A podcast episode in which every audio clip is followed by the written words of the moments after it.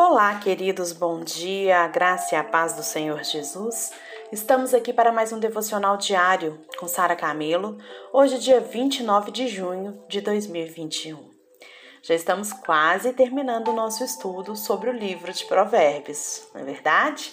E hoje vamos falar sobre o capítulo 29. Nesse capítulo, o sábio ele nos apresenta dois grupos de pessoas as pessoas boas e as pessoas más. Nós sabemos que ninguém é bom a não ser Deus, mas nós devemos entender esse bom aqui como aquele que pratica a justiça, certo? No grupo das pessoas boas estão os justos, aquele que entendeu o convite da, que atendeu ao convite da sabedoria e a ama, aquele que quer viver com a, com a sabedoria amarrado no seu pescoço. O rei que governa de maneira justa os que possuem sabedoria, o rei que julga com justiça e com atitude de humildade. Esse faz parte do grupo de, das boas. Já no grupo das pessoas más, o sábio lista aqui aquele que, mesmo depois de ser repreendido várias vezes, ele não muda de atitude. A pessoa perversa, os que praticam a prostituição, seja homem ou seja mulher, o que ama suborno, traiçoeiro, sanguinários, o tolo, aquele que, o, que oprime, sabe? Aquele que oferece um mau serviço, aquele que é precipitado em palavras, a pessoa que é cheia de ira e de fúria e que apoia o ladrão. Esse faz parte do grupo das pessoas más. É uma lista muito específica e que nos ajuda muito, pois até aqui o sábio nos aconselha a ser parceiros dos fiéis e a evitar o relacionamento íntimo com aqueles que são infiéis. Isso não significa que a gente deve desprezar as pessoas ou não lhe dirigir uma palavra. Pelo contrário, gente, nós devemos ser gentis e amorosos, pois como que a gente vai atrair essa pessoa? É, é, é, é atrair essa pessoa com para Cristo se a gente não tem uma atitude, né, correta. Então, então a gente não, não deve entender que por não conhecer a Deus, as atitudes e os conselhos têm forte influência com o pecado. Quanto mais se conhece de Deus, mais influência que você vai ter a de Deus. Eu selecionei então alguns versículos aqui. Vamos lá para o primeiro, verso 1, que diz assim: O homem que muitas vezes repreendido endurece a serviço será quebrantado de repente sem que haja cura.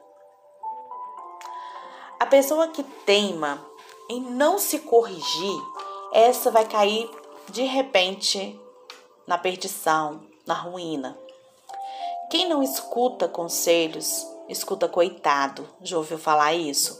Quem não ouve a voz da repreensão, receberá inevitavelmente o chicote do juízo. A repreensão, gente, é um remédio amargo, mas é eficaz. É amargo ao paladar, mas é doce ao estômago. Tapar os ouvidos à repreensão, fechar o coração à correção, gente, isso é caminhar para destruição. Cerviz é o pescoço. Pescoço duro é sinônimo de altivez. A quem não se humilha, não reconhece a quem não se humilha, não reconhece o erro e não muda sua conduta mesmo depois de ser repreendido várias vezes, só vai restar cair em ruína. Vocês concordam? Não há cura para quem não se arrepende. Não há esperança de salvamento para aqueles que temem permanecer nos seus pecados. Não há perdão para aqueles que não se quebrantam. Só aqueles que choram pelos seus pecados, esses vão ser consolados. Só os que confessam os seus pecados e os deixam, esses, esses alcançarão misericórdia. Só os que se dobram humildemente perante o Senhor e reconhecem a carência da sua graça, esses é que vão ser restaurados. Gente, quando a gente se recusa a ouvir a voz daquele que nos exorta com amor, sabe, entrar um a gente acaba entrando por um caminho sem volta. É cair num buraco sem fundo, é mergulhar num abismo de trevas. Então, sábio é aquele que aceita a correção e que muda a vida após uma correção. Outro versículo que eu peguei aqui bastante importante, né, no no Provérbios 29 é o 15 que diz que a vária disciplina dão sabedoria, mas a criança entregue a si mesma vem a envergonhar a sua mãe. Gente, a disciplina, ela é um ato responsável de amor. Guarda isso. A disciplina, ela é um ato responsável de amor.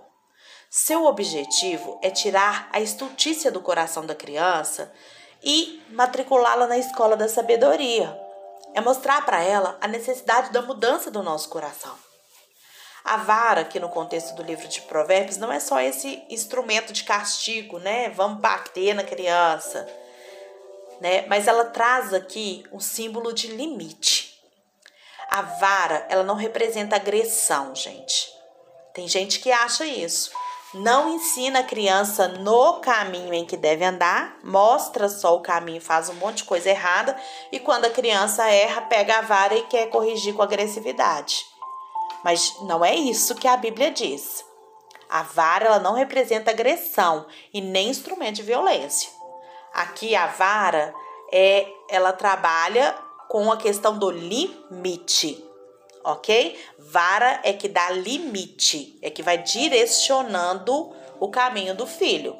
Se você for ver lá o significado de vara é esse, é dar direção, né? É, vara é a mesma coisa que cânon. Cânon é direção. O ensino geral das escrituras ele é firmemente contrário à violência contra os filhos. Gente, não se educa uma criança espancando ela e nem forja o caráter de um filho com desrespeito à sua personalidade. A vara, ela não é uma ferramenta para ferir a honra dos filhos, mas ela é um instrumento para você mostrar que toda transgressão tem uma consequência a gente deve ser deve administrar, né? A vara deve ser administrada com profundo respeito aos filhos, né? E com amor por parte dos pais. A vara, então, ela é sinônimo de disciplina, e a disciplina é o estabelecimento de limites. Os filhos que crescem sem conhecer o limite entre o certo e o errado, sem a menor dúvida, eles vão ser adultos irresponsáveis.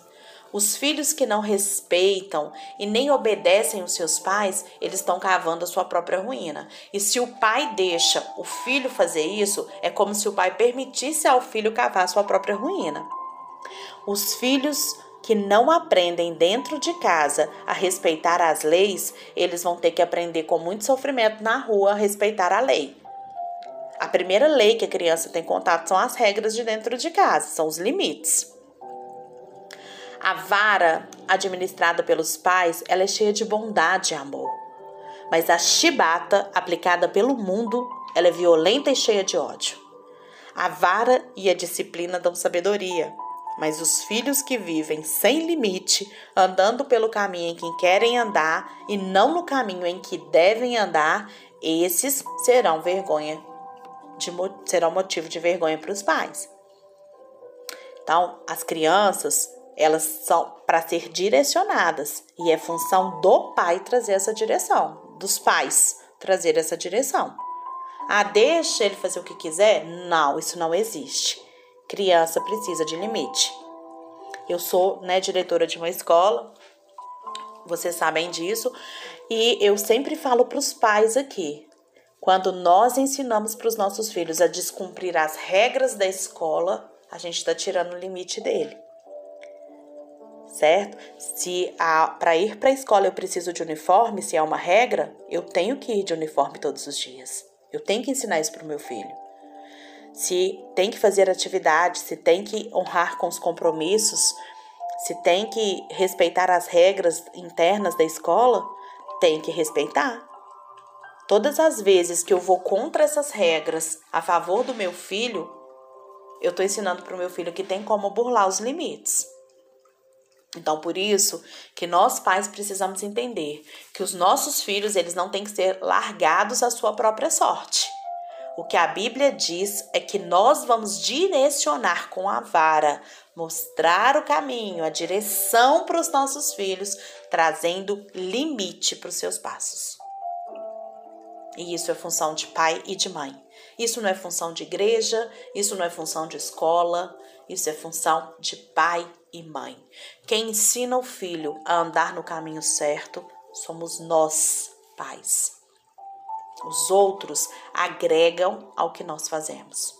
Então, a escola, a igreja podem ajudar nessa formação né, moral, mas a responsabilidade é minha, que sou mãe, é do meu esposo, é de você que é mãe, você que é pai. Nós ensinamos o caminho. Depois os nossos filhos vão fazer as escolhas da vida deles, mas a nossa obrigação é ensinar o caminho, como pais. E no Provérbios 29, 20, eu peguei também esse versículo, fala sobre os perigos da língua solta. Diz assim: Tem visto, tem visto um homem precipitado nas suas palavras? Maior esperança há para o insensato do que para ele. Gente, a língua solta ela é um laço para os pés e uma armadilha para a alma. Muitas pessoas tropeçam na sua própria língua porque multiplicam palavras tolas e tiram a sabedoria da sua vida. No muito falar não falta pecado, mas o, até o tolo, quando ele se cala, ele é tido por sábio. O silêncio é um mestre mais douto do que o palavrório e refletido. A gente precisa muito mais de ouvir do que de falar. Lembra da escutatória que o Rubem Alves fala, nós precisamos muito mais trabalhar a escutatória do que a oratória. Uma pessoa irrefletida no falar, ela vai criar encrenca para si mesma e constrangimento para aqueles que estão à sua volta. Ela fala o que não sabe e machuca as pessoas que não conhece. Ela espalha estultícia e recolhe vexame. Ela separa amigos e vergonha. E ela sabe o que vai acontecer? Ela vai envergonhar a família. O indivíduo de língua solta, gente, é pior do que o insensato, pois para ele não há esperança, ninguém confia nele. É incorrigível e mesmo assim não baixa a crista. Ele imagina que a torrente de estultícia que brota da sua boca são fontes de vida. A pessoa precipitada no falar, ela intromete-se onde ela não foi chamada. Ela dá os seus os seus ensandecidos palpites onde ela não é bem-vinda. Ela cava abismo onde ela deveria ter construído pontes. Ela cria contendas, cria brigas, desavenças, porque fala demais. Quantos relacionamentos são quebrados por uma infeliz interferência de uma pessoa que fala muito? A pessoa precipitada no falar, ela carrega veneno debaixo da língua. E as suas palavras, elas são como fogo que produz morte e não como fonte que produz vida. Bom,